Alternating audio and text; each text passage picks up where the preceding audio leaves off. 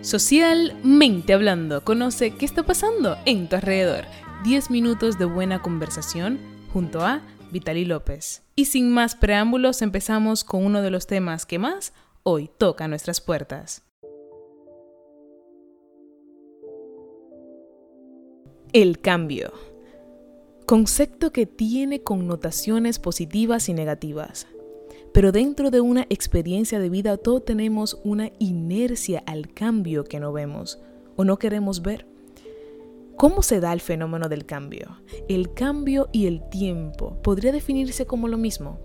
Dentro de una sociedad consumista, el no cambiar puede ser la respuesta para llenar el vacío del que muchos hablan.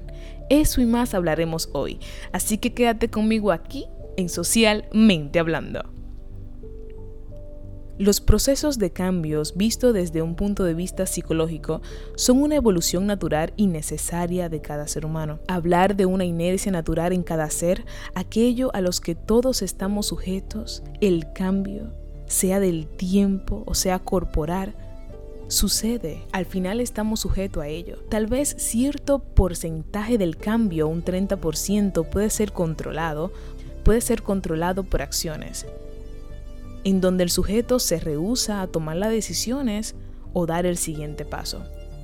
Pero contamos con un porcentaje en nosotros que no espera por nosotros, valga la redundancia, simplemente sucede. Y me refiero a nuestro cuerpo, hormonas, la madurez de nuestro sistema, cambio que nos impulsa hacia ello y simplemente nos toca responder. Tal vez hablar del término cambio en aspectos corporales, naturales, evolutivos, puede ser algo cliché o simplemente absurdo hablar de algo que damos por hecho, aquello a lo que estamos sujetos a experimentar, pero todos contamos con un aspecto razonal que tal vez no cuenta con un estado consciente al momento del cambio.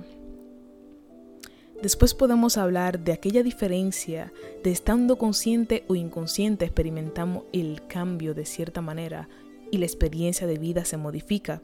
Pero me refiero a que el estado razonal puede limitarse a aprender nuevas cosas, al cambiar la forma de ver otras cosas. ¿Cuántas veces nos hemos topado con personas que nos han dicho tienes que cambiar la forma de ver esto? O quiero hacerte entender de la forma en que yo veo las cosas. O tal vez otra postura has cambiado. ¿Qué te ha sucedido? El término cambio puede traer consigo sentimientos de culpa, nostalgia, felicidad o las connotaciones se la damos nosotras, se la damos nosotros. A esto me refiero a que gracias al cambio o debido al cambio y las circunstancias recuerdas esos 10 años atrás en donde tal vez no tenía trabajos, en donde estabas con personas que no que ahora miras y dices cómo llegó a pasar eso. Bueno, no lo sé. El cambio con ello lleva una interpretación que siempre estará en respuesta a nosotros. El cambio no viene con instrucciones que nos dicen cómo debes de actuar o cómo debes hacer las cosas. Es una respuesta individual y personalizada de cada ser humano. Ahora mismo no recuerdo quién decía, estamos en un tiempo en donde todo quiere ser relativo. Hasta el reloj, las 24 horas, quiere ser relativo. Ya muchas personas han dicho, bueno, es que el tiempo es relativo, lo que para ti son 5 minutos, para mí son 10. Pero en algo que pueden estar de acuerdo es que está sucediendo algo. Y a esto le llamamos cambio. Los árboles cambian sus hojas de color. El cuerpo envejece. El río se seca. Todo esto es un constante cambio. O para no complicarnos tanto, el cambio es el efecto del tiempo. Gracias a que las cosas están cambiando, podemos caer en conclusión de que existe tiempo o que el tiempo tiene como efecto el cambio. Bueno, en tu segmento, ¿qué piensas tú? Te traigo este pequeño fragmento de la película El Cambio de Wayne Dyer, una película que a mí en lo particular me ha encantado, la he visto ya como alguna tres veces. y quiero que escuchen lo que dice o cómo viste el concepto del cambio en la vida. Totalmente desprevenidos entramos en el atardecer de la vida. Y lo peor de todo es que nos adentramos en él con la falsa presunción de que nuestras verdades e ideales nos servirán a partir de entonces.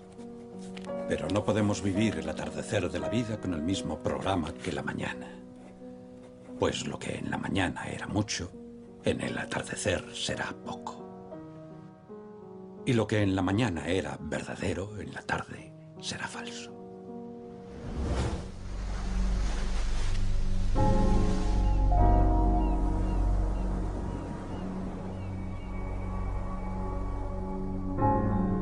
¿Sabes lo que más me gusta de esta película? Que te la recomiendo, de verdad. Habla de esta etapa en la vida de todo ser humano en el que tus prioridades cambian, que le das más sentido a lo que es tu objetivo de vida o lo que le llamamos el destino. O de verdad que te la recomiendo. ¿eh? Es una película hermosísima. Algo que él dice, que no puedes, en, en palabras ¿verdad? resumidas, o muchísimo más contemporáneas y comprensible, es que no puedes querer resultado distinto con una misma postura. Eso también ya lo decía Albert Einstein en sus tiempos. Es interesante ver, yo creo que mediante la historia, mediante leer, nos damos cuenta de que muchos artistas, muchos escritores, autores, tienen cierta similitud en sus conclusiones de vida, en lo que han aprendido o de cierta forma mm, cómo definen la vida, porque queremos darle sentido a la vida al final, queremos comprender lo que no entendemos, ¿no? Todos terminan en que el cambio es necesario, que el cambio está allí, es parte de nosotros. Queramos o no, algo nos impulsa hacia ello. Los días siguen y tú respondes a ellos. ¿Sabes qué es interesante de todo esto? La palabra cambio viene del latín cambium, hacer trueque. Simple, ¿verdad? Pero lo que esconde detrás de esta palabra es que dentro de tu experiencia de vida no hay nada que no cambie, que no se sustituya por otra cosa. O sea, estás escuchando lo que te estoy diciendo. Cuando una persona no cambia, como dicen por ahí, esta persona necesita cambiar, es que este ser no ha encontrado cosas por las cuales sustituir la que ya tiene. ¿Y qué sucede cuando nos sustituimos? ¿O por qué no hay ese switch? Mm, ¿Te suena algo? Claro, el miedo. Hay muchas personas que no lo hacen por miedo. ¿Pero miedo a qué? Miedo a cambiar concepto por concepto, miedo a darse cuenta de que tu personalidad está basada en conceptos ideales, aprendizajes, educación familiar, cultura. Mm, si quitamos todo esto, ¿con qué nos quedamos? Eh? Uf, para debatir y hablar. ¿eh?